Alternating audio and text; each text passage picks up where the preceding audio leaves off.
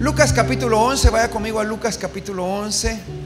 Quiero meterlo esta mañana a un nivel nuevo de oración. Nadie me dijo amén, solo una, la pastora me dijo amén, de ahí los demás no quieren orar. Diga conmigo, un nuevo nivel de oración. Diga conmigo, un nuevo nivel de oración. Vamos, pero levante su mano derecha, diga conmigo, un nuevo nivel de oración. ¿Cuántos quieren entrar a un nuevo nivel de oración? Quiero quiero que anote esto, es importante orar, ¿por qué? ¿Por qué, ¿Por qué queremos entrar a un nuevo nivel de oración? Porque queremos tener un nuevo nivel de relación. Lo voy a repetir. Un nuevo nivel de oración te va a llevar a un nuevo nivel de relación. Lo, voy a decir por última vez porque ahora estoy repitiendo tres veces porque me regañaron. Un nuevo nivel de oración te lleva a un nuevo nivel de relación. ¿No es cierto que entre más se comunica, mejor se lleva. Y entre menos se comunica, más nos lleva al río. Entonces con Dios es igual. La única forma de relacionarnos es por medio de la oración. Levánteme la mano, dígame amén. Ya, ya voy a empezar a gritar aquí para que usted se despierte. Jesús, la única forma en que tuvo para relacionarse con el Padre fue orando. Por eso usted lo miraba siempre en la Biblia orando, orando, orando. Entonces, yo quiero declarar que para llegar al cumplimiento de las dos expectativas que se desataron en el ayuno, la única forma es que subamos a un nuevo nivel de oración. Yo sé que a usted se le olvida un poquito porque, eh, porque, porque, porque se le va la onda, pero en el ayuno declaramos dos cosas. Vendrá un nuevo nivel financiero, vendrán milagros financieros. Bueno, yo vi si vinieron los ricos, pero vendrán los niveles altos de milagros financieros y el futuro financiero de sus hijos está garantizado. Lo voy a repetir, vendrán movimientos sobrenaturales en las finanzas, milagro tras milagro, tras milagro, tras milagro, tras milagro. Yo sé que usted no lo quiere, pero yo, hay algunos locos que sí lo creemos acá. Y segundo, habrá un nivel financiero seguro en la vida de nuestros hijos. ¿Cómo se logra eso? Ya sembramos, ya ayunamos, ya estuvimos de madrugada, y el Espíritu Santo me dijo, súbele dos rayitas a tu nivel de oración. Míreme acá, yo sé que la gente no le gusta orar porque siente, anote tres cosas. Por tres cosas la gente deja de orar. Número uno, porque se acomodan, se acomoda un estilo de vida, piensa que la oración no sirve para nada, prefiere pasar 30 minutos en el celular que 30 minutos orando. Eso dolió, yo dolió un poquito pero yo sé que me está escuchando. Prefieren pasar dos horas viendo Netflix que media hora orando. Ah, hasta tosieron por ahí. Eh, la gente se acomoda. Dos, la gente se vuelve incrédula a la oración. Y, y, tres, la gente se desanima en la oración. ¿Por qué se desanima? Porque está, oró, oró un día y no le pasó. Oró una semana y a la semana dice, no, no vale la pena orar. Ya viste, pues Dios ni me contestó. Entonces tiene que entender que la oración la oración es, es la única forma en que podemos relacionarnos con Dios y llevar a un nivel de, de, relación muy bueno con Dios. Ahora, a la gente no le gusta orar, la gente siente pensado orar, la gente dice, es que miramos orar, eh, mira, prefiero mejor ir a trabajar que orar, pero no he entendido que hay que orar y trabajar, orar y trabajar, orar y trabajar, porque anote esto, nada, nada bueno le va a pasar en su vida si usted no ora. Escúcheme por favor, yo sé que le estoy pegando a la piedra porque la gente dice, no, mira, pues estoy sirviendo, pero no puede venir a, servir sin orar. Mucha gente la hemos perdido porque aunque tiene relación, la relación se va enfriando porque dejó de orar. Entonces mi trabajo aquí es llevarlo a un nivel nuevo de oración. Ay Dios, que yo, le voy, yo, yo voy a insistir hasta que alguien me diga amén. Yo quiero llevarlo a un nivel nuevo de oración. Mírame acá, nada bueno pasa si no ora. Nada bueno pasa si no ora. Dígame amén. Nada bueno pasa si no ora. Así que el nivel que yo quiero entrarlo es el nivel que Jesús establece en, en, Lucas capítulo 11, que medio lo toqué en el primer servicio, pero yo quiero desarrollarlo en este segundo servicio porque sé que aquí hay gente que va a entrar a ese nuevo nivel de oración. Yo sé que aquí hay gente que quiere entrar a ese nuevo. Mírame acá, algunos no oran porque piensan que qué aburrido orar, que, que mira vos, pero prefiero hacer que orar, pero no he entendido que la oración desata todos los portales. La oración te conecta con el Padre. Anote esto, el, el primer propósito de la oración es tener relación con el Padre. De, pásenme mi costal. Mi costal del tropo ovejero. Gracias. Mírenme acá. Venimos al templo y venimos cargado con pruebas y dificultades. Usted vino cargado, ¿eh? más de algo tuvo clavo, ¿sí o no? Pero bueno, yo sé que vinieron los santos de los últimos días, pero vino usted cargado. Entonces viene a la iglesia y viene con sus cargas. Usted viene a la iglesia a dejar sus cargas. Salmo 55, 22 dice, echad vuestras cargas sobre Jehová y Él los sustentará, sustentará. Hasta aquí dice, echa sobre Jehová tu carga. Hoy vino aquí a la presencia de Dios. Dice, Señor, aquí está el problema que tengo. Usted tira la carga acá, la deja acá. Pero cuando termine el servicio, usted adoró, usted se exaltó y dice, bueno, gracias a Dios, porque tremenda palabra, tremenda. Nos vemos mañana, nos vemos el lunes, hermano. Bendito gusto de verte, hermano, qué bueno. Y no es posible que usted venga a la presencia de Dios y salga igual. La palabra oración significa soltar cargas. Usted vino a dejar cargas, pero no es posible que se las vaya a llevar otra vez. Así que yo declaro que usted va a dejar toda carga hoy, va a ser libre de toda carga, de toda carga en el nombre. No importa la carga que tenga, dice Jehová, dice, echa sobre Jehová toda carga y él te va a sustentar, él te va a levantar. Así que hoy vamos a dejar el altar lleno de cargas, lleno de dificultades. Dígame amén acá. Gordo con gordo. Entonces, entonces, ahora, ¿cuál es ese nivel nuevo de oración? ¿Cuál es ese nuevo nivel de oración? Cuando va a Lucas capítulo 11, versículo 1 en adelante, dice que los discípulos le dijeron, Señor, enséñanos a orar. Y Jesús le dice, cuando ustedes oren, cuando va Mateo 6, el, eh, eh, Mateo eh, establece un poquito más que, no oremos como los hipócritas porque ellos buscan ser vistos, sino que cuando usted ore, cierre la puerta y cerrada la puerta, su Padre que está en secreto lo oirá en secreto y lo recompensará en público. ¿Cuántos dicen amén acá? Ese es el, el, el primer nivel de oración. El primer nivel de oración se llama Padre Nuestro una oportunidad que Dios nos da por relacionarnos. Padre nuestro, diga conmigo, Padre nuestro. Pero diga conmigo, Padre nuestro. Diga conmigo, Padre nuestro. Es más, póngame Lucas capítulo 11, versículo número, diga, eh, versículo 2 en adelante. Padre nuestro. Diga conmigo, Padre nuestro, que estás en el cielo. Si no lo sabe, léalo. Santificado sea tu nombre. Venga tu reino. Hágase tu voluntad en la tierra como en el cielo. Danos hoy nuestro pan de cada día y perdona nuestras ofensas, como también nosotros perdonamos hasta a los que nos ofenden. No nos dejes caer en tentación, mas líbranos de todo mal, porque tuyo es el reino, el poder y la gloria por los siglos de los siglos. Míreme acá, el hecho de que seamos católicos, evangélicos no significa que no sepamos el Padre nuestro. Por lo menos debe saber el Padre nuestro. Y yo me voy a encargar que cada servicio lo estemos repitiendo es el patrón que Jesús estableció para orar. Desde honrar a Dios a establecer su reino al final. Pero en el versículo 5 establece, establece un nivel nuevo de oración que quiero meterlo allí. Levante la mano si usted quiere entrar a un nivel nuevo de oración. Recuérdese que un nivel nuevo de oración le va a dar un nuevo nivel de relación o va a manifestar el nivel nuevo de relación. Entonces, míreme acá, dice, versículo 5. Y le dijo también: ¿Quién de vosotros que tenga un amigo va a él a medianoche y le dice, amigo, préstame tres panes. Porque un amigo mío ha venido a mí de viaje y no tengo que ponerle delante. Y aquel respondiendo desde adentro le dice, no me molestes, mira el de la par y dígale, hay veces que no hay que molestar, dígale molestar. Dice, la puerta, la puerta con tres candados ya está cerrada. Es la puerta negra y mis niños están conmigo en cama, no puedo levantarme y dártelos. Versículo 8, os digo que aunque no se levantare a dárselos por ser su amigo, sin embargo, por su importunidad, se levantará y le dará todo. Míreme acá, no le dio los panes porque eran amigos.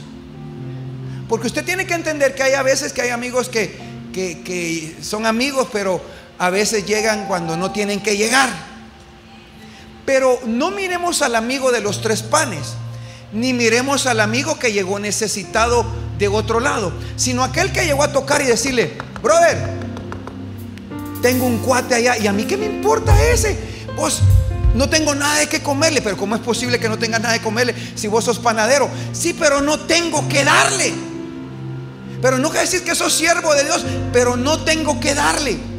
Mira, pues a mí no me importa tu amigo. Además, ya estoy en la cama con mis hijos. Y estoy acostado con ellos. No me quiero levantar. No me voy a levantar, aunque sea tu amigo. De aquel, viejo, los tres panitos. Mi amigo se está muriendo de hambre. Es que ya te dije que no te lo voy a dar. Entonces, el versículo 8 da el otro nivel de oración. Porque dice el versículo 8, os digo que aunque no se levante a dárselos por ser su amigo, había una relación de amistad. Lo único que lo provocó a él de levantarse y darle los tres panos, panes fue la importunidad del amigo que no dejó de tocar hasta que se levantó. Dios mío. Lo voy a repetir, lo voy a repetir, porque aquí usted está pensando en la locha. Míreme acá, escúchame acá. Ah, eran cuates, pero por ser amigo hay gente que no te va a ayudar, sino que te va a ayudar porque lo llamas en la mañana, lo llamas al mediodía, lo llamas en la noche, lo vuelves a llamar de madrugada, lo vuelves a llamar y lo vuelves a llamar y lo vuelves a buscar y lo vuelves a dejar. Y dice, mano, ya no me llames, es que no te voy a dejar de llamar hasta que no me dé los tres panitos. No sé si le predico a alguien en esta hora, pero al nivel que te quiero llevar de oración es que nos vamos a volver importunos. Ay, ay, ay, ay, ay, ay. Aquí le voy a arrancar esa cara de evangélico y usted a partir de ahora va a decir, o me lo das, o me lo das, o me lo das, o pasa de que pasa, de que pasa, de que pasa,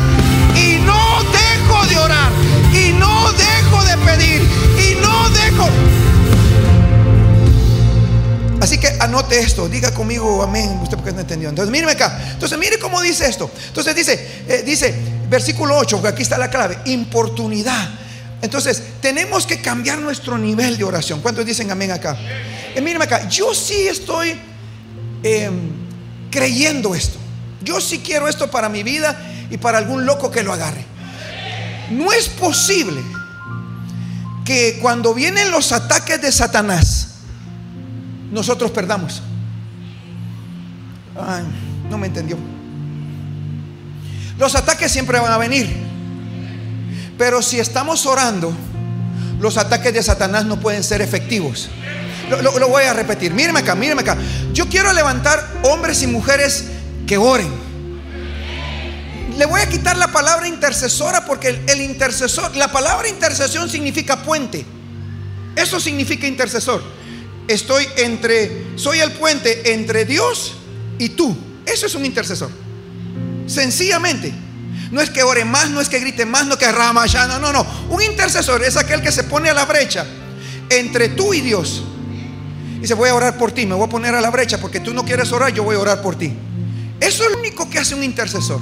Pero yo quiero que, que se quite la palabra intercesor, porque algunos dicen, porque piensan que el intercesor es un ser, eh, un ser extraterrestre de Marte que, que pasa todo el día orando y, y que las cosas le suceden. No, yo quiero llevarlo a un nivel de oración como la inocencia de un niño. ¿Cuántos tienen hijos? Levante la mano los que tienen hijos. Son aquellos hijos que son como el tambor. Chinga, que chinga, que chinga, que chinga, chinga, que chinga, que chinga, que. Parara, papá. Tanarara, tata. Y usted los mira venir y dice, ahí viene este y se me olvidó comprarlo. ¿Cuántos tienen hijos así? Lo bonito sería que nosotros fuéramos con nuestro Padre así. Lo voy a repetir. Lo lindo sería que nuestro nivel de oración subiera cuatro o cinco rayitas de relación. Lleguemos con el Padre, le digamos, Padre, ayer no me lo diste. ¿Será que me lo vas a dar hoy? No me lo diste hoy. ¿Será que me lo vas a dar mañana? No me lo diste en enero. ¿Me lo podrás dar febrero? Es que te estuve orando, orando, orando, orando, orando, orando. Alguien grite porque algo está pasando acá. Y la única manera, mírame acá, en que un hijo tiene la capacidad de tener ese tipo de actitud, es que tiene una buena relación con usted. Si un hijo deja de hacer eso es porque ya no tiene una buena relación con usted. Es porque ya le falló tres, cuatro veces y su hijo ya no cree que lo que usted le dijo que le iba a dar jamás se lo va a volver a dar. Pero lo bueno es que nosotros tenemos un padre que verdaderamente cumple. Yo lo voy a repetir, tenemos un buen papá que cumple.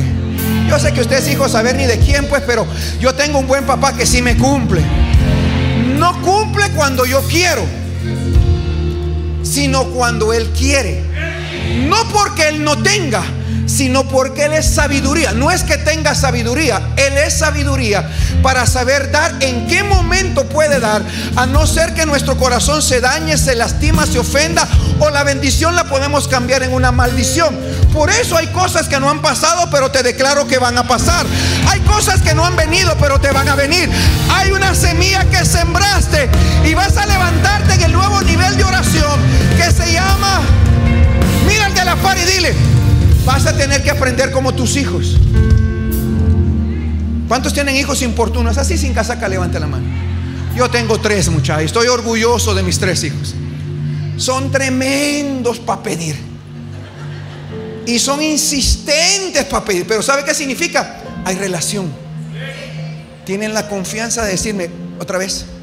Y otra vez. Y uno dice, otra vez. Y no importa la edad que tenga. Y no importa si está casado o no está, porque el asunto es que ya cuando llegas a cierto nivel espiritual, perdiste la inocencia de tener esa relación y decir, es que solo Él me lo puede dar. Entonces, quiero que entiendas esto, que el nivel de importunidad que tú puedas tener, solo manifiesta, quiero que ponga atención acá, solo manifiesta que tú has llegado a determinar que lo que tú quieres alcanzar no lo puedes alcanzar solo. Un importuno reconoce que lo que quiere no lo puede alcanzar. Cuando oramos con importunidad, hemos abandonado cualquier tipo de pensamiento de que podamos ayudarnos a nosotros mismos. Cuando tú llegas a ese nivel de inocencia de ser inoportuno, inoportuno, Señor, yo no lo puedo hacer, pero tú lo puedes hacer. Ya no tengo quien me ayude, solo tú me puedes ayudar. Ya no conozco al tío, del sobrino, del primo, del sobrino, del, presidente y yo nadie me puede ayudar. Así que solo tú me quedas. Y yo vengo como vine ayer y vine antier. Ahora vengo y es posible, si no me lo das hoy, voy a venir mañana. Y si no me lo das mañana, vengo el martes. Y si no el miércoles, y si no el jueves, y si no el viernes. ¿Por qué? Porque la Biblia dice, mira lo que dice acá, versículo ese. Y yo os digo, versículo 9, y yo os digo, pedid y se os dará. ¿Hasta cuándo deja de usted orar importunamente? Hasta que recibe. Lo voy a repetir. ¿Hasta cuándo usted... ¿Hasta cuándo usted deja de orar con importunidad? Hasta que usted recibe lo que está pidiendo.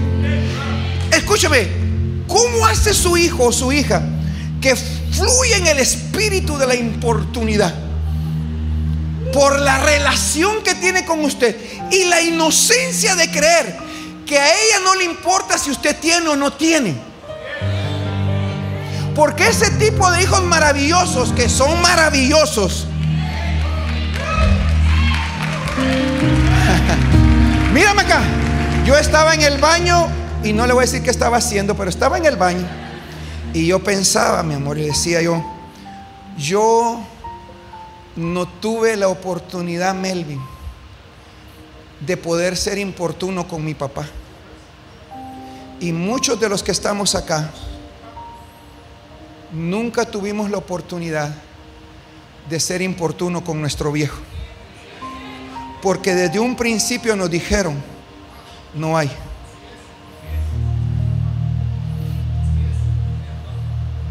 Dichosos aquellos que tuvieron un papá que extendieron su misericordia o su amor de que usted tuviera la capacidad de decir, mi viejo me lo puede dar, mi viejita me lo puede dar.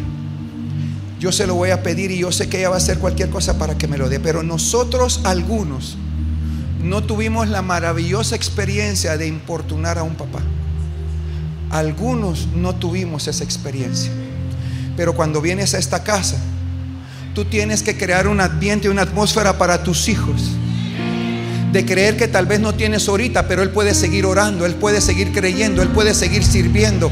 Y Dios te va a proveer a ti para desatar los portales de los cielos, para que Dios te traiga y que le demuestres a ellos al Dios que tú estás sirviendo, al Dios. Yo no sé si le predico a la gente correcta acá, pero esta temporada del nuevo nivel de oración, lo que va a hacer es que los hijos tuyos y los hijos de tus hijos van a entender que hay que seguir orando hasta que pase, pidiendo hasta que te lo den, buscando hasta que ya es, llamar hasta que se te abre. Alguien dígame amén acá hoy. Por eso mire lo que dice la Biblia. Dice, os digo, pedid y se os dará. Pedid y se os dará. Pedid y se os dará. ¿Cuándo dejo de pedir? Hasta que te lo den. Ay, ay. Mírame acá. ¿Cómo hizo su hijo cuando quería los tenis que quería? A alguien yo le estoy predicando. Papá, los tenis. Pero, pero mi hijo no tengo trabajo. Papá, los tenis. Y así pasó como Calía. Del griego te friego hasta que me los des. Hasta que usted llegó con los tenis. ¿Y qué hizo ese maravilloso hijo? Ni gracias dijo. Venturado. Agarra los tenis. Gracias, papito, gracias. Y se los traba y dice, ya viste, me los puse. Así somos nosotros con Dios. Por eso de 10 solo uno regresó a dar gracias. Por eso de 10 solo uno. Pero yo sé que aquí están esos uno que vienen a dar gracias. Aquí están esos uno que vienen a dar gracias. Aquí que vamos a gozarnos y alegrarnos por las bondades de Dios.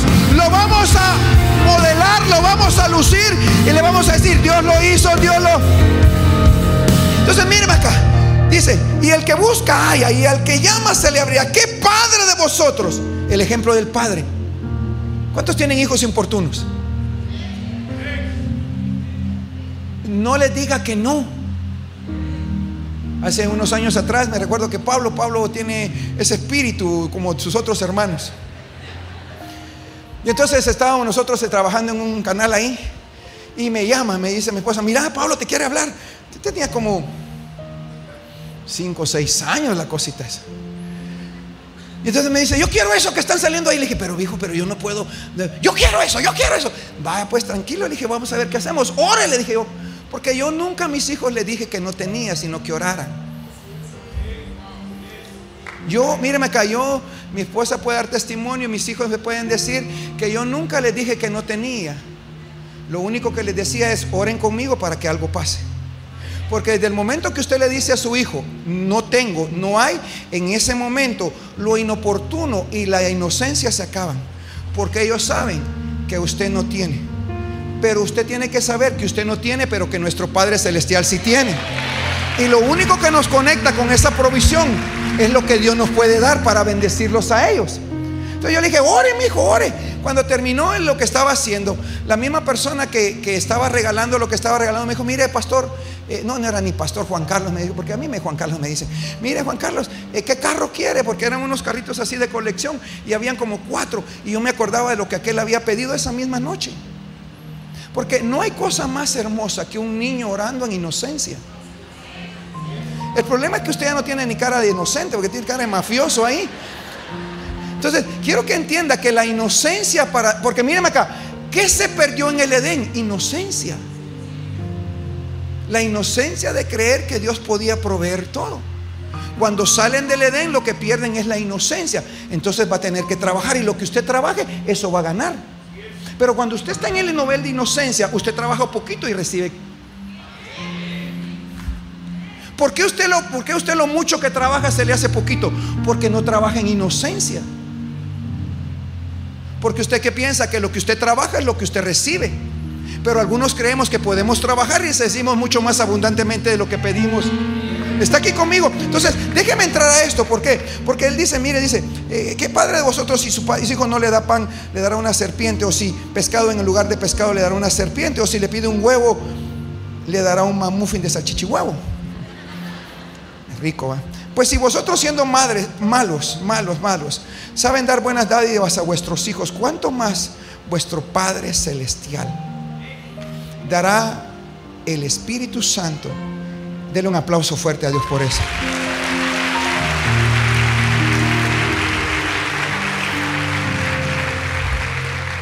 Entonces, anote esto, el futuro financiero de nuestros hijos el futuro financiero de nuestros hijos y los milagros financieros se logran de dos maneras. Número uno, orando y siendo buenos mayordomos. Quiero dejarle bien claro que no solo se trata de orar, porque usted puede orar, pero puede ser un mal mayordomo. Dios le puede dar y usted puede perder a causa de sus malas decisiones financieras. Entonces, mira el de la par y dígale, ni entendí, pero gloria a Dios. Entonces, escúcheme lo que le voy a decir. Este nivel nuevo de oración que se llama ser importuno, ¿cuántos que van a ser importuno? Eh, eh, acá, ¿qué significa importuno? Anótelo, ¿qué significa importuno? Dice que cuando usted es importuno, mire, dice aquí, versículo 8, Lucas 11, 8 dice, cuando usted es importuno, le dará todo lo que usted necesite. ¿Cuántos necesitan algo? Bueno, sea importuno. Es que lo que pasa es que voy a cansar a Dios de tanto orar. Dios jamás se cansa de que usted ore. Dios jamás se cansa que usted le pida. Pero es que lo que pasa es que, eh, y si yo solo le estoy pidiendo, siento que, que ¿cómo es que dicen? Que soy un eh, eh, interesado. Pero ¿qué hijo no es interesado, pues? Ah, ¿Qué hijo no es interesado? Cuando le digo interesado, no es un mal interesado, pero es un hijo interesado en lo que su papá le puede dar. ¿Cómo tiene la capacidad de pedir eso? Por la relación que hay. Ahora, este importuno, este importuno va a otro nivel de relación, porque ahorita se lo voy a enseñar, anote esto. La palabra importuno significa alguien que incomoda, significa alguien que molesta, significa alguien con una expectativa siempre insistente. Ser importuno significa que usted es insolente. Ser importuno significa que usted es un descarado. Lo dije en cubano, lo dije en cubano, chicos, me escucha. Usted es un descarado. Voy a agarrar la vía de Miami y voy a decir descarado. Usted es un descarado. ¿Cómo es un descarado? No hizo nada, pero quiere algo.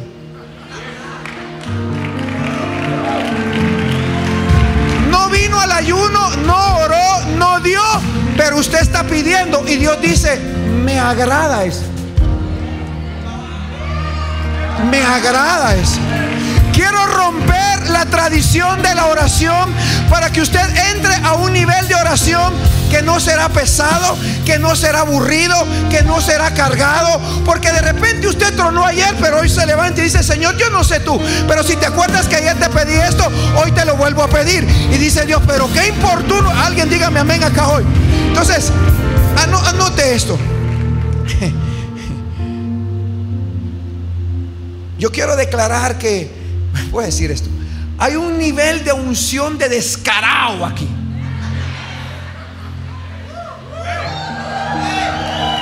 Quiero que sea pelado, que sea descarado, que no, es que lo miro muy evangélico. El problema es que el evangélico dice, ya oré. ¿Desde cuándo oraste? Hace 10 años oré y no pasó nada. Brother, usted ora un día, ora otro día, mete la pata, vuelve a orar, vuelve a caer, vuelve a levantarse. Alguien dígame amén acá hoy. El nuevo nivel de oración se llama ser importuno. Y yo quiero declarar que hay una importunidad en cada uno de nosotros acá. Hemos sembrado y vamos a orar hasta que la cosecha venga, hasta que el negocio aparezca, hasta que el portal financiero se abra, hasta que el milagro que estamos creyendo ¿Por qué la gente no ora? Porque se vuelve incrédula. ¿Se recuerda que le dije la incredulidad? Le hablé del acomodamiento y le hablé que la gente se desanima, se desanima. Entonces, míreme acá, pensamos que, que la oración no es tan poderosa como para no determinar quién será el futuro presidente de Guatemala. Entonces lo dejamos al azar. Y ya cuando quede cualquiera, intercedemos para que no nos vaya tan mal. Aquí no me está escuchando, aquí no. Creemos que la oración no es tan poderosa, pero Daniel 2.21 dice, yo pongo y quito reyes. Yo me puedo apropiar de esa palabra y ora. Y usted me dice, ¿y usted por qué no ora? Porque yo estoy orando. Pero con semejante potestad en esos niveles que hay, uno solo no puede hacerlo. Por eso, mire lo que dice la Biblia. Quiero que vaya conmigo a Ezequiel 22:30. Ezequiel capítulo 22, versículo Ezequiel 22:30. Dice, "Busqué entre ellos hombre que inicie vallado y que se pusiese a la brecha por nuestra nación Guatemala delante de mí, a favor de Guatemala para que yo no la destruya y no lo hallé." Entonces ahorita lo que andamos buscando es, eh, eh, ser amigos de políticos, amigos de, los que van a ser presidentes. Y no importa a quién pisoteamos, a quién agarramos. Pero se nos olvidó que la oración puede hacer la diferencia. Porque los presidentes que hemos tenido han sido resultados de oración o, o resultados de que nunca oramos. El problema que estás viviendo hoy es resultado de que oraste o no oraste. ¿Por qué? Porque la oración no es tan importante como para ir a visitar a alguien que me dé un consejo y no he entendido que ese que le da consejo no ha orado. Y yo quiero pararme en este altar. Y me voy a venir a orar. Fui a predicar a Jalapa. A las 12 de la noche regresé. Pero el sábado estaba orando aquí a las 4. ¿Por qué cree que estoy orando? Por sus semillas. Estoy orando porque estas dos cosas ocurran ahorita en febrero o en marzo. Yo me niego que se vayan este en abril, porque en Semana Santa usted tendrá la mejor Semana Santa financiera que puede haber tenido. Súbale un poquito a esto porque estoy, estoy gritando mucho. Escucha acá, yo vengo a orar de madrugada porque vi el sacrificio de entregar su moto, de entregar su carro, de entregar su primicia, de darlo todo. Yo estuve recibiéndoles, estuve viendo el sacrificio. Pero lo único que va a desatar la cosecha es la oración. Pero no podemos seguir orando esperando que algo suceda. Tenemos que provocarlo. Tenemos que ser importunos. Señor, te recuerdas que di una semilla. Di lo que tú me dijiste. ¿Dónde está la cosecha? No viene. Señor, te recuerdas que di una semilla. ¿Dónde está la cosecha? No apareció. Usted se viene la otra semana. Señor, acuérdate, sembré una semilla. A tal punto usted no me está escuchando. Usted no me está escuchando. Me preguntan, ¿quién va a ser el próximo presidente? Yo le digo, no sé porque no he orado, tengo que orar. ¿Por quién va a votar? No sé, tengo que orar. ¿Sobre qué va a orar? Por la palabra. Y si puedo ver el plan de gobierno de algunos, si es que tienen, sería bueno verlo.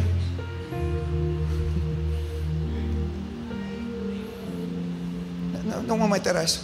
Entonces, Apunte eso. Importuno. Importuno. Mira el de la pared. Sí, tienes cara de como de mafioso. Importuno significa hasta hacerse molesto. Persistencia urgente.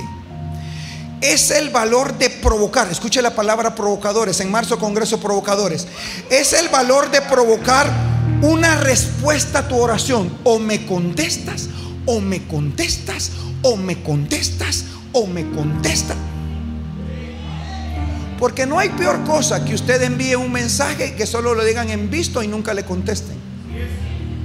Porque usted quiere que le contesten sí o no. Pero de que me digas algo, me tienes que decir algo. ¿Está aquí conmigo? Entonces, anote esto. Por, por eso le decía yo, que es como, como por eso Jesús pone el ejemplo del padre, padre bueno que le da cosas a sus hijos. Entonces, escúcheme bien, cuando, cuando usted deja de ser importuno con Dios, su relación de inocencia se acaba. Y usted comienza a ser un religioso en vez de ser un hijo. Lo, voy a repetir. Miren. Yo dije que lo iba a hacer de, de una forma sencilla. Yo no tuve la oportunidad de ser importuno con mi papá.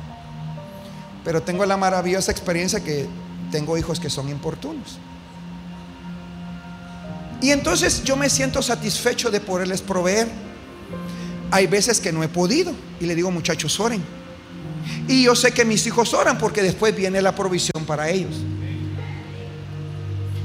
Jamás les he coartado la fe a ellos. Les digo, crean, crean, crean, crean. Porque lo que he mantenido en mis hijos es que sigan inocentes lo más inocente que pueda. La inocencia no tiene que ver con lo sexual. La inocencia tiene que ver con la fe.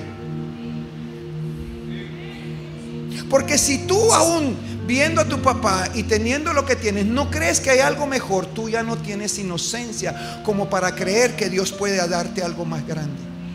Y yo sí estoy creyendo que la semilla que usted sembró en esta tierra, en estas primicias, no se pasa febrero, no se pasa marzo, pero de que la cosecha viene, por lo menos hay tres locos que lo están creyendo. Esa cosecha viene.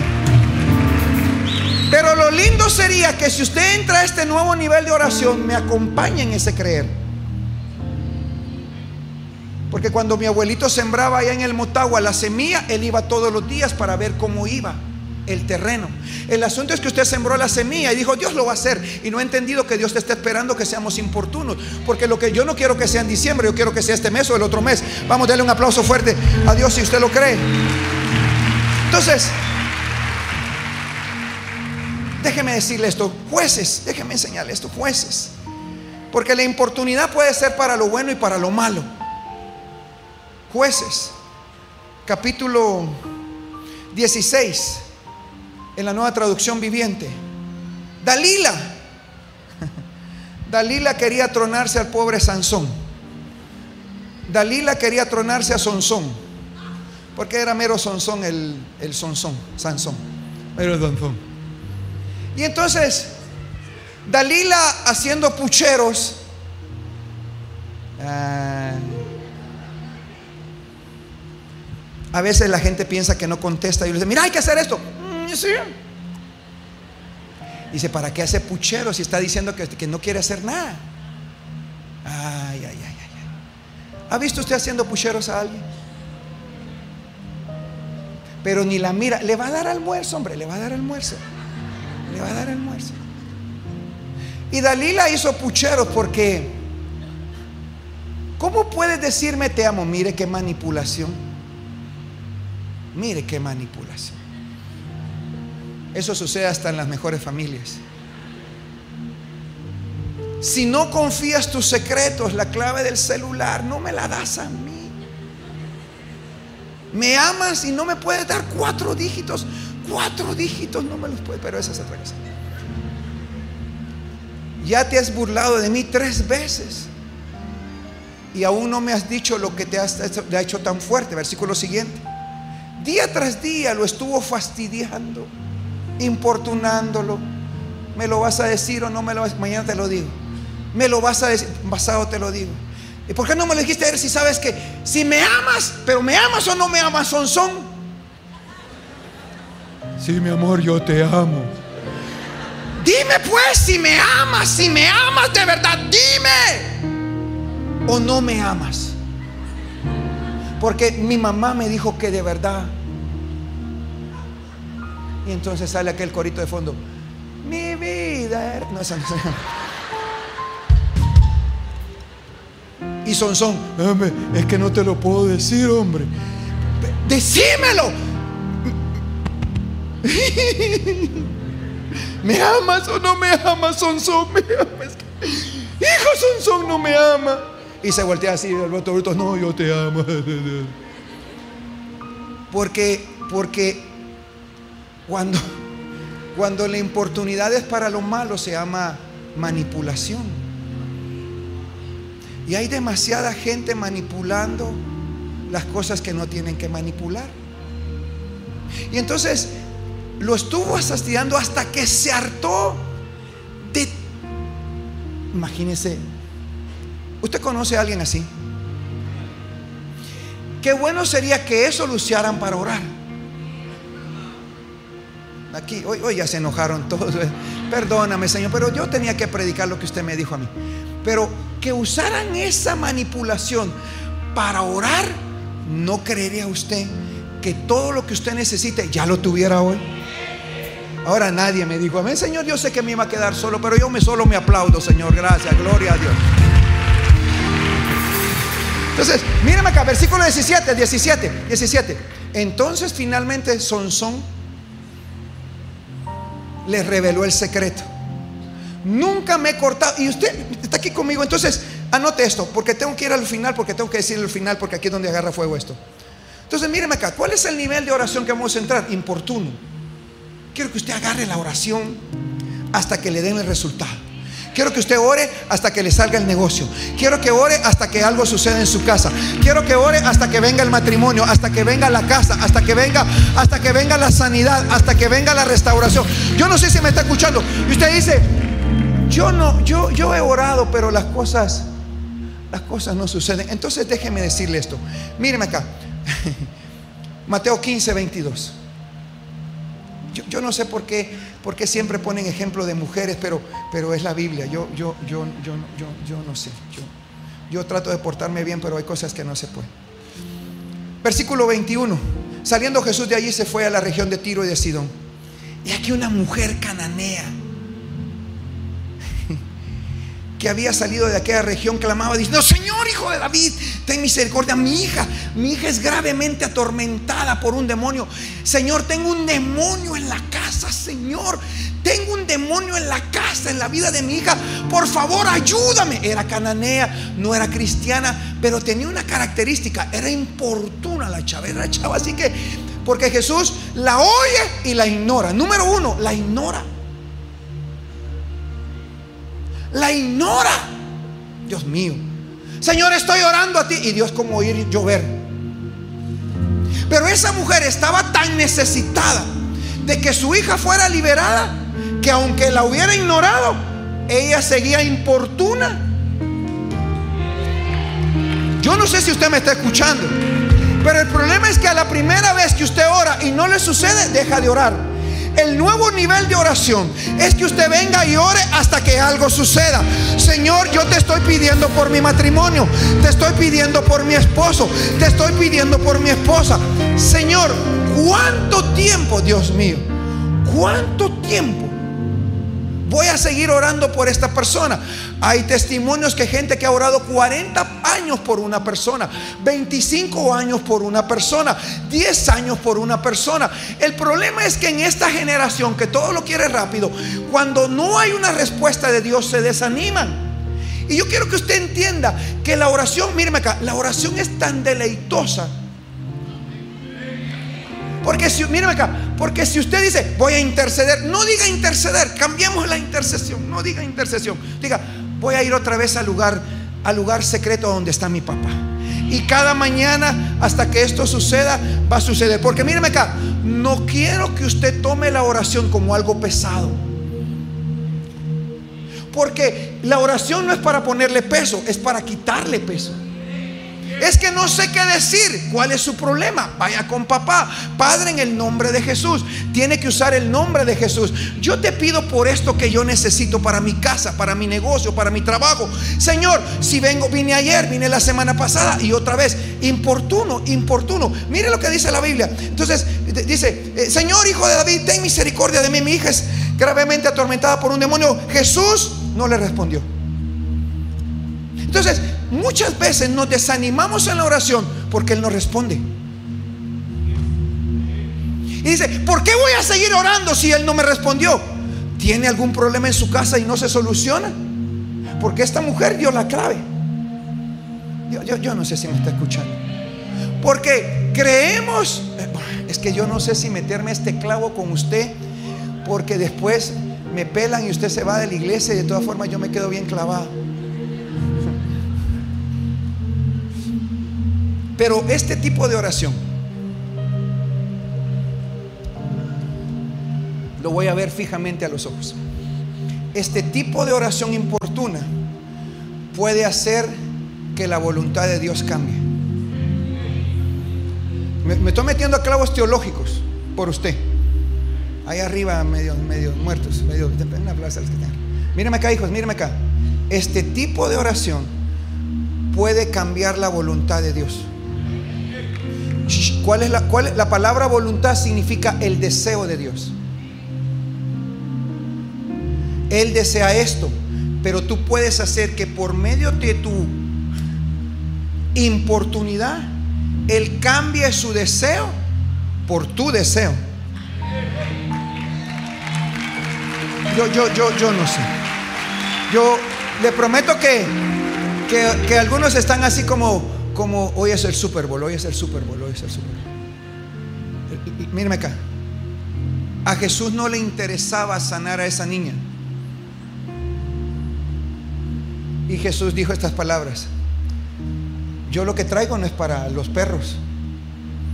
Porque para nosotros los judíos, los impíos, son unos perrillos. Así que no me la estén mencionando muchachos porque yo no voy a orar por ella. Y entonces la mujer oye dice, Señor, pero aún los perrillos comen de las migajas que caen de la mesa.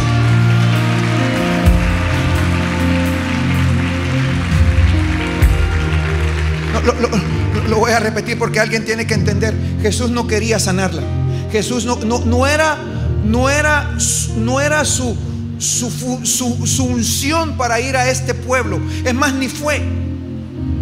Pero cuando esta mujer importuna, usted conoce una mujer importuna o un hombre importuno, pero, no sé si usted me escucha. ¿Se recuerda cómo comencé la impartición? Le di a un amigo que le pidió un amigo que traía un amigo que le diera tres panes. Y el amigo no se levantó por el amigo que vino, del amigo que vino, porque no porque fuera su amigo, sino porque era tanta la fregadera de que estaba tocando el timbre, tocando el timbre, tocando el timbre, tocando el timbre, que no se levantó por la amistad que tenía, sino por lo importuno que fue. Y esta hora yo quiero declarar que esta iglesia se va a levantar en una, en una atmósfera de importunidad que hasta que te lo den, hasta que te paguen, hasta que suceda, Dios va a tener que mover al que tenga que mover por la importunidad en esta mañana. Dios va a tener que quitar al que tenga que quitar. Dios va a tener que remover al que tenga que remover. Dios va a tener que resucitar al que tenga que resucitar.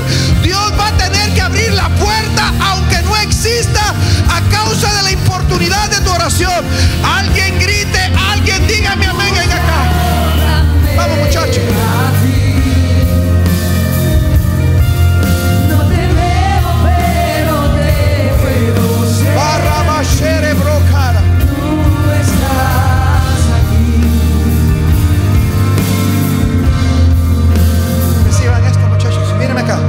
Vaya conmigo ahí rápidamente. Entonces, escúchame.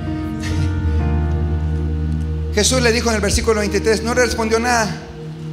Entonces acercando sus discípulos le rogaron diciendo, disfrútela porque da voces tras nosotros. Míreme acá.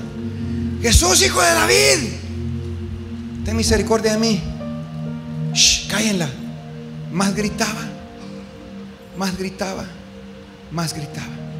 A tal punto que los discípulos, fíjense que los discípulos intercedieron para que la callara, no para que la sanara. Lo voy a repetir. Porque la gente no quiere que usted siga gritando, sino que se calle. Pero aquí tiene usted un pastor que quiere que grite, que grite, que alabe, que asalte, que haga lo que tenga que hacer. Entre más grite. Pero es que Dios no está nervioso, pero tampoco está sordo. ¿Está aquí conmigo? Entonces, déjeme hacer esta pregunta. ¿Hasta cuándo tiene que orar así? ¿Ah? Hasta que pase. ¿Cuánto tiempo? hasta que lo tenga. Pero, pero, pero, ¿y si es mucho? Bueno, Abraham pasó 25 años. Y en medio de los 25 años, usted sabe lo que pasó con la esposa, que le metió a alguien más ahí, le dijo, tengamos otro hijo y al final del cabo, porque en medio de la espera usted no puede ayudar a Dios, sino orar a Dios. Usted no puede ayudar a Dios, usted puede orar a Dios. Lo voy a repetir. Usted no puede ayudar a Dios. Él es él es todopoderoso. Entonces, quiero que, quiero que escuche esto. Mire, dice acá. Y dice, respondió, dijo, no soy yo enviado a las ovejas perdidas de la casa de Israel. Entonces ella vino y se postró ante él diciendo, Señor, socórreme. Y le dijo, no, la vio postrada. Quiero que escuche, la vio postrada. La vio gimiendo. La vio clamando. La vio destrozada por su hija. Y Jesús le dijo, yo no te voy a dar el pan de los hijos para ti. Porque este tipo de oración puede cambiar la voluntad de Dios. Escúchame que eso teológicamente es una bomba para el evangélico. Por eso lea mi libro Provocadores. Pero es una locura de que su oración puede cambiar el deseo de Dios. Lo voy a repetir. Dios es soberano. Mire, mire cómo se lo voy a decir. Hay gente que dice, ¿para qué voy a orar si Dios es soberano?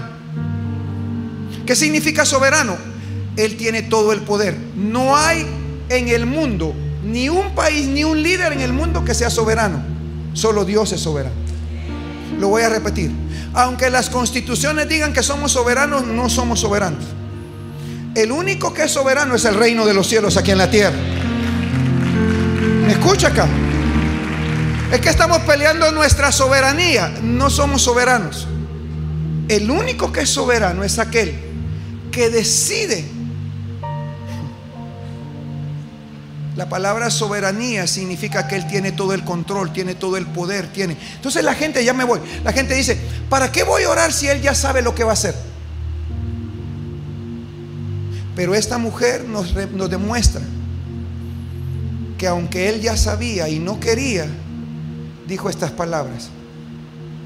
Ella dijo, Señor, pero aún los perros, los perrillos, comen de las migajas que caen de la mesa de sus amos. Entonces Jesús le respondió, oh mujer, grande es tu fe. Hágase contigo como quieres. Míreme acá, no como yo quiero. No es mi deseo sanar a tu hija. Pero fue tan importuno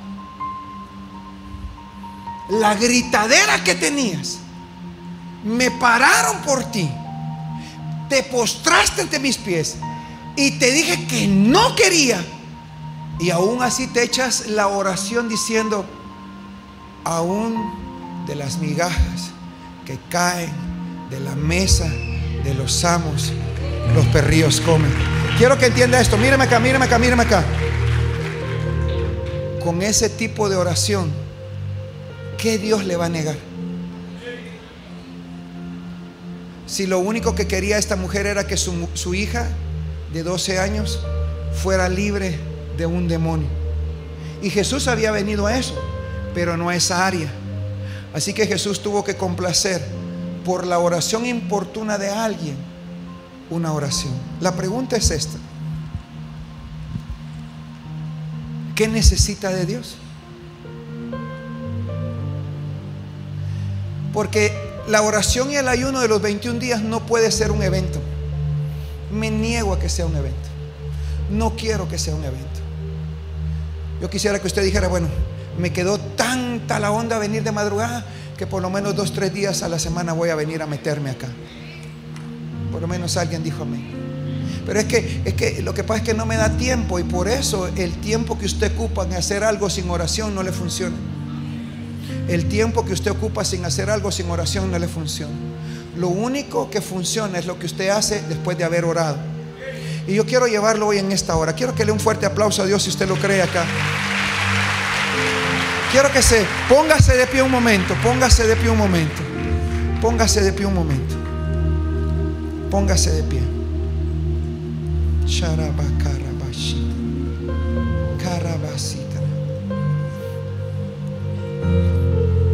¿Quiere ser descarado? Este? Tiene que ser descarado.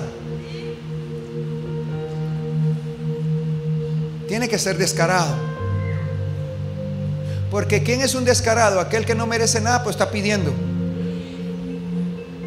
Y esta mujer no lo merecía, pero pidió y se lo recibió. Pero lo, voy a repetir. Voy, voy a romper vacas sagradas hoy de la religiosidad cristiana evangélica. Porque creen que los únicos que pueden recibir una oración contestada son aquellos que están ahí sin pidiendo y orando. Pero quiero que entienda que lo que Dios está buscando es un tipo de relación donde tú todos los días importunamente, ¿se recuerda aquella mujer viuda? que importunó tanto al juez que el juez dijo estas palabras, ni temo a Dios, ni temo a los hombres. Pero a causa de esta mujer que no para de...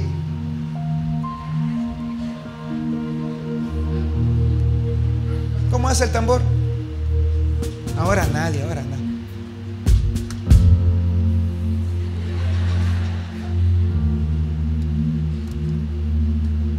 le voy a conceder lo que pidió. Porque ella llegaba, juez, ¿me va a atender? Ahorita no tengo tiempo. Juez, aquí estoy, eh, eh, voy a atender a alguien. Y ella se quedaba ahí. Juez, eh, ¿me va a ayudar o no me va a ayudar? Sí, pero ya vino ayer. Sí, pero yo estoy aquí. ¿Me va a atender o no me va a atender? Juez, ya vine, pero ya hace un mes viniendo. Sí, pero aquí estoy. Es que son muchos mis enemigos y necesito que resuelva algo por mí. Sí, pero, pero, pero dame chance. Pero pues, te doy chance. Aquí vengo mañana otra vez. Y se le paraba, juez, juez, juez, eh, tengo una audiencia. Dele pues que aquí lo espero. Y salía de la audiencia que él todo ejecutado. Juez, voy ir a almorzar. Va, voy a almorzar. Aquí al regreso. Aquí cuando regresa, aquí estoy. Y ya ni regresaba porque sabía que estaba la vieja. Y al día siguiente dijo, yo estoy orando para que no llegue la señora. Y ahí estaba la señora en el parqueo hasta abría la puerta. Juez, bienvenido. Eh, ¿Me va a atender? Eh, dame chance, mujeres que... Y dijo estas palabras. Ni temo a Dios, ni temo a los hombres. Pero esta mujer, a causa de tanta importunidad, le voy a conceder su deseo. Porque míreme acá, lo que usted debe de pedir es el deseo de su corazón. Porque es que no me quiero meter a eso, pero Señor, pero porque usted lo pone. ¿Cuántos saben que fuimos hechos a imagen y semejanza de Dios? ¿Cuántos saben que fuimos hechos a imagen y semejanza? Significa que Dios tiene un deseo, pero nosotros también tenemos un deseo porque fuimos hechos imagen de Él. Yo voy a tratar de que no. Entonces, es el deseo de Él por el deseo de nosotros.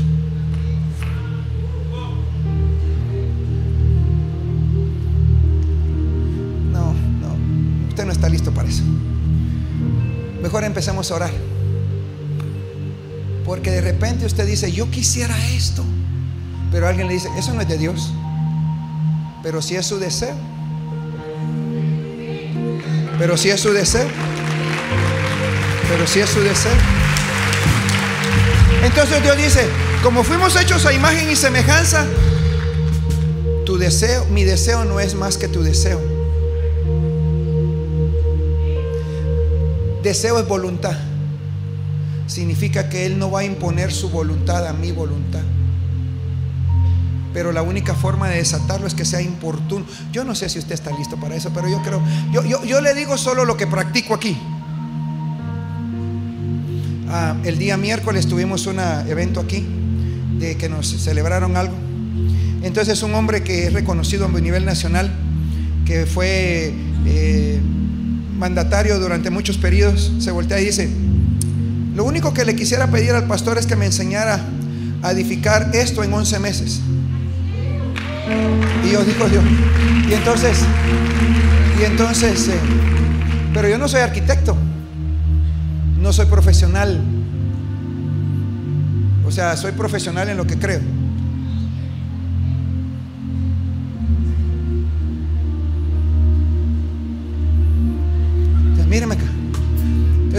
Cuando, él me dijo, cuando él dijo eso, yo me fui a mi casa a pensar, a pensar, a pensar, a pensar, a pensar, a pensar, a pensar, a pensar, a pensar. Por eso casi no he dormido, pero pensando, pensando, pensando.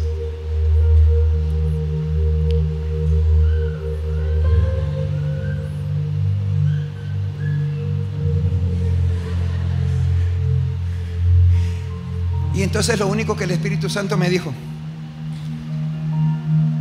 la gente tuviera tu mayordomía, los millones que ellos recibirían, lo cumplirían en los proyectos que ellos ofrecieron, que dijeron que iban a hacer. Pero como no temen a Dios, ni temen a nadie, la mayordomía de ellos no es buena. Pero el deseo sí está. Entonces yo le dije, Dios, muchas gracias porque sin, sin, sin mírame, caperme, sin, sin ser profesional, yo quiero hablar con vos, mi hijo, oye, no se me va a ir. Sin ser profesional en el construir, porque yo no tengo arquitectura ni ingeniería, ni siquiera fue maestro de obras o albañil. Esto se hizo en 11 meses sin deuda. ¿Y qué fue solamente, El deseo de mi corazón. Yo venía aquí y le decía, Señor, pero no miro construir, me decía, Señor, tranquilo, Señor, tiene que ser en un año, menos de un año. Señor, concédemelo. Entonces la gente decía, no, hombre, esto se tarda tres años, dos años, año y medio. ¿Cómo va a creer que en un año? Es imposible que en un año. Yo decía, eh, show, cállese la boca. Usted, usted, piensa lo que usted quiere. Eh, déjeme a mí, déjeme, déjeme, déjeme, déjeme, déjeme. Déjeme a mí ser importuno con mi papá. Papá, papá, eh, hasta me dio eso del oído. ¿Cómo se llama eso? Me dio hasta vértigo un fin de semana, estuve tirado un fin de semana. Yo decía, Señor, es que lo tengo que inaugurar antes de marzo, en marzo, Señor, en marzo, en marzo, en marzo. Y me levantaba todos los días, Señor, marzo. Me, falta poner esto y falta que, oh Señor, yo estoy viendo esto y no hay forma que termine. Pero marzo, marzo, marzo, marzo, marzo. Yo, yo no tuve un papá natural con quien tuve la capacidad de ser importuno. No lo tuve. Pero mi papá en el cielo sabe que lo hostigo. La palabra que uso es lo chingo. En oración hasta que cumpla mi deseo. No el de él, sino mi deseo. Y yo quisiera que usted abriera su entendimiento un poquito y quite cuatro o cinco peldaños evangélicos que tiene ahí. Porque dice, que se haga la voluntad de Dios, pero de todas formas no ora. Estoy esperando la voluntad de Dios, pero no ora.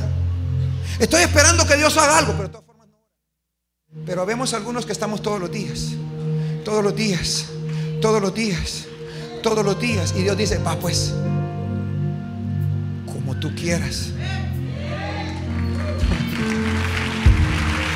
Y yo te declaro que esa unción está aquí hoy. Dale un aplauso fuerte a Dios en esta hora. Vamos, dáselo fuerte. Vengan remanentes, aquí adelante remanentes.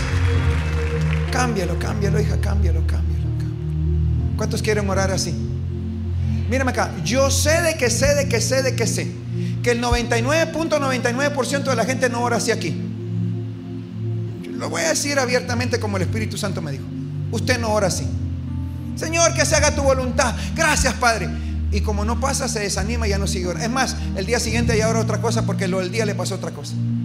Pero quiero que usted agarre la semilla que sembró.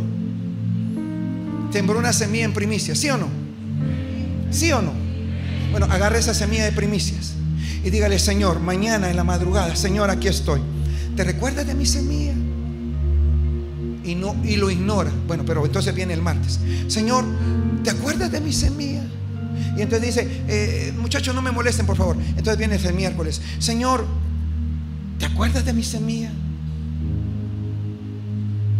Y le dice Dios, yo no, no, no, no, no, no, no entiendo qué me estás pidiendo. Pero Señor, ¿te recuerdas de mi semilla?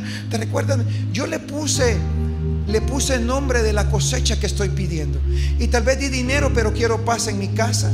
Le di dinero, pero tal vez quiero eh, el negocio nuevo, el, portal abierto nuevo. No he entendido, míreme acá, no he entendido que la gente quiere dinero sin orar y ese dinero sin orar es lo que le trae más destrucción a su vida. No he entendido que la gente quiere dinero sin orar y ese dinero le trae guerra en vez de paz, le trae enfermedad, los pone un poco un poco perdidos en el espacio pensando que solo trabajar, trabajar, trabajar, trabajar y se da cuenta que en medio de ese trabajo hasta lo traicionan y nunca tiene nada.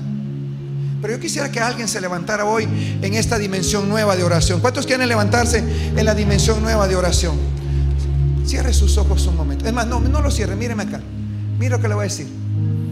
¿Cómo se alcanza ese nuevo nivel de oración? Inocencia. Inocencia. Míreme. Vuelva a ser como un niño creer. Olvídese del pasado. Ya nos trabaron por alguna razón. Pero este día de hoy dígale, Señor, dame inocencia. ¿Para qué? Para volver a pedir y a pedir y a pedir. Lo voy a volver a repetir. Perdone que lo vuelva a repetir porque para que, para que entre usted en esta dimensión. ¿Cuántos tienen hijos importunos? No, pero así, que están detrás, detrás, detrás, detrás, detrás, detrás, detrás, detrás, detrás, detrás, detrás, detrás, y le jalan esto y le jalan lo otro, y hasta le hacen dibujitos, y nunca le dicen que lo aman, pero ese día le dicen te amo.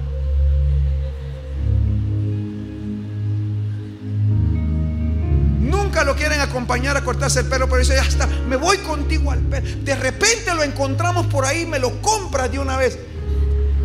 Son, ah, pero, pero, pero son así o no son así. Si nosotros fuéramos así, con nuestro Padre Celestial, todo lo que te falta ya te lo hubiera dado. Todo lo que te falta ya te lo hubiera dado. Levante sus manos. Estoy ante tu trono. Aquí estoy ante tu trono. Aquí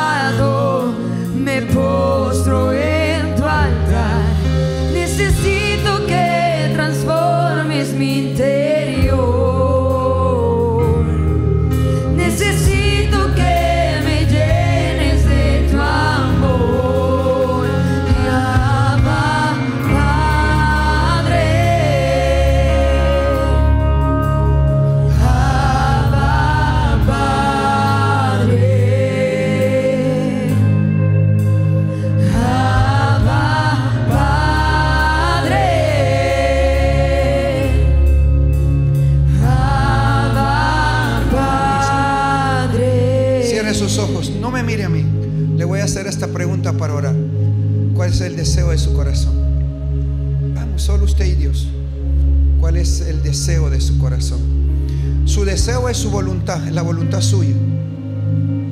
Y Dios te dice en esta hora, si te vuelves importuno, tu deseo será más fuerte que el mío. Esto es muy, muy fuerte en el espíritu. Pero ¿cuál es el deseo de tu corazón? Con tus ojos cerrados. Dice, yo lo deseo, pero sé que es imposible que ocurra. Es que, es que por eso, para ti es imposible, pero para Dios es posible. Es imposible que mi vida, es imposible que se solucione, es imposible que sane, es imposible que me paguen, es imposible que me den la oportunidad. Es que alguien se levantó, es imposible, pero la pregunta en esta hora para orar es esta. ¿Cuál es el deseo de tu corazón? ¿Cuál es el verdadero deseo profundo de tu alma? ¿Qué quieres, hijo?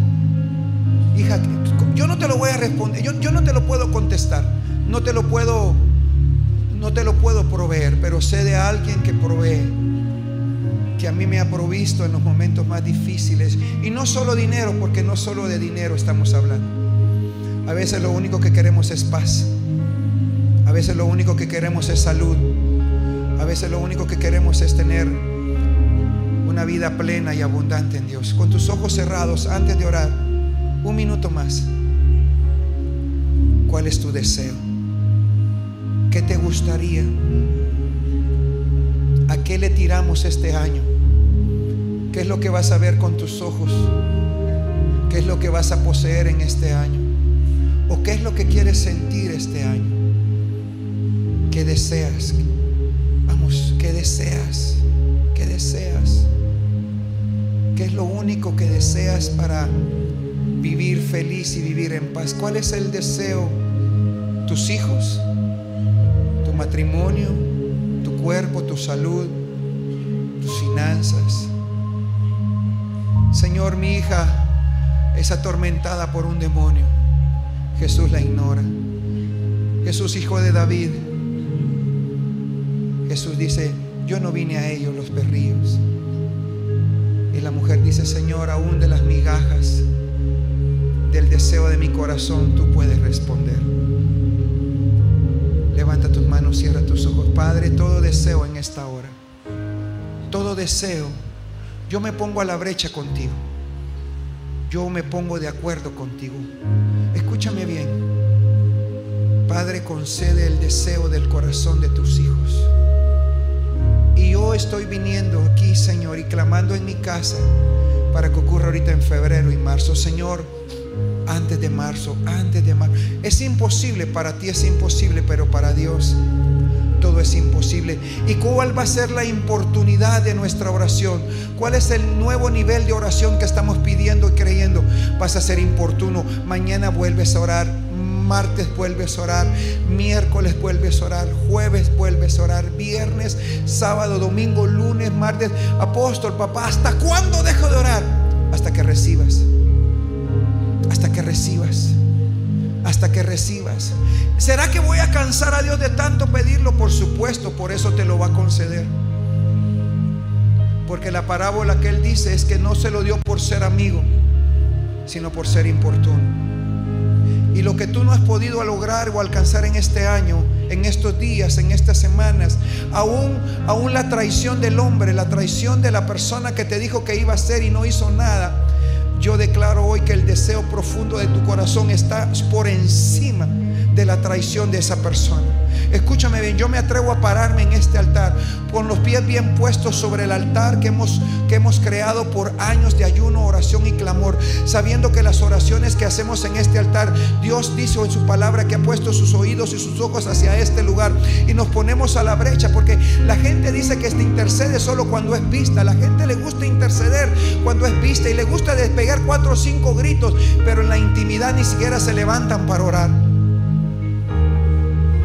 Pero yo estoy aquí como el hombre de Dios de esta casa, creyendo de que febrero y marzo, y esto no es que esté yo buscando eh, eh, ser el importante, no. Alguien dice, dice Ezequiel, habrá alguno que se levante y, y dice, yo no lo encontré, pero yo sí quiero que aquí encuentre a alguien, Dios, que se ponga a la brecha que levante brecha y levante camino por los hijos de esta casa. Para que la semilla que sembraste, noviembre, eh, ahorita febrero y marzo, la semilla que sembraste, Dios te la multiplique cien veces más. Yo te declaro ahora que estaré clamando todos los benditos días. Aun cuando ande fuera del país, me voy a levantar de la madrugada acordándome del sacrificio que presentaste durante estos 21 días de ayuno trayendo la semilla y seamos importunos. Levanta tus manos. Padre, yo declaro ahora el espíritu de inocencia. Vamos, levanta tus manos. Levanto el espíritu de inocencia. Desato el espíritu de inocencia. Cierra tus ojos. Dios dice, no me interesa tu pasado, no me interesa lo que viviste de aquí para atrás, porque la inocencia jamás será en la moralidad del hombre. La inocencia es en la espiritualidad de la fe del hombre y de la mujer. No estamos hablando de cosas morales, estamos hablando de fe y de espiritualidad. Y lo que has necesitado es que en tanta incredulidad tu inocencia se ha acabado. Pero en esta hora levanta tus manos. Declaro que el Espíritu Santo desciende contigo para traer inocencia como un niño. Con tus ojos cerrados, mira cómo actúan tus hijitos. Mira cómo actúan tus hijitas. Y dices, hasta mal me caen a veces. Pero el hecho que se lo digas no significa que ellas paren. Al contrario, más están allí. Y más te van a buscar. Y más te van a insistir. Y más te van a pedir porque ellos saben que la única fuente para que ellos tengan lo que necesitan eres tú como papá y mamá. Tenemos un Padre en los cielos que en esta mañana está esperando que alguien se vuelva importuno. Que alguien diga, Señor, ¿sabes qué, Señor? Perdóname.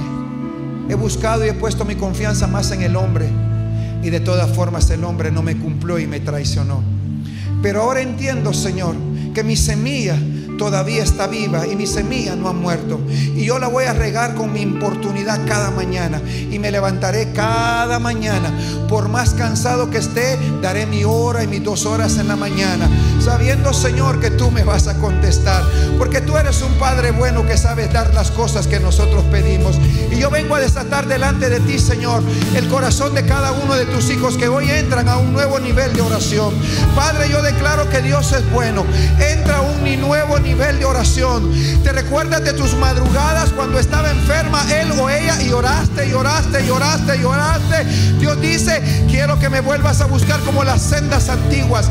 Quiero que me vuelvas a buscar de madrugada. La excusa es que te tendrás que levantar al baño para algo. Pero sabrás que yo te estoy jalando la sábana para que me busques de madrugada porque ciertamente quiero conceder el deseo de tu corazón. Quiero conceder el deseo de tu corazón. Que se haga la voluntad que tú quieres. Yo, Padre, en esta hora me pongo a la brecha. Me pongo a la brecha por semilla de ellos, por el sacrificio de ellos, por la prueba que están pasando, por la dificultad que están viviendo. Padre, hoy delante de ti depositamos en el nombre de Jesús toda prueba y todo peso que nos asedia. Y ponemos nuestra mirada en Jesús, el autor y el consumador de nuestra fe. Vamos, levanta tu voz en otras lenguas. Comienza a orar en otras lenguas. Comienza a acostumbrarte a orar. La oración es lo único que hace que algo bueno suceda. La oración es lo único que hace que algo bueno suceda. Así como eres bueno para hablar dos, tres horas con alguien que solo te escucha y te da casaca, sería bueno que agarraras dos, tres horas para ir delante del trono de la gracia y decirle, Padre, tú eres el único que puede responderme. A ti clamo, a ti gimo,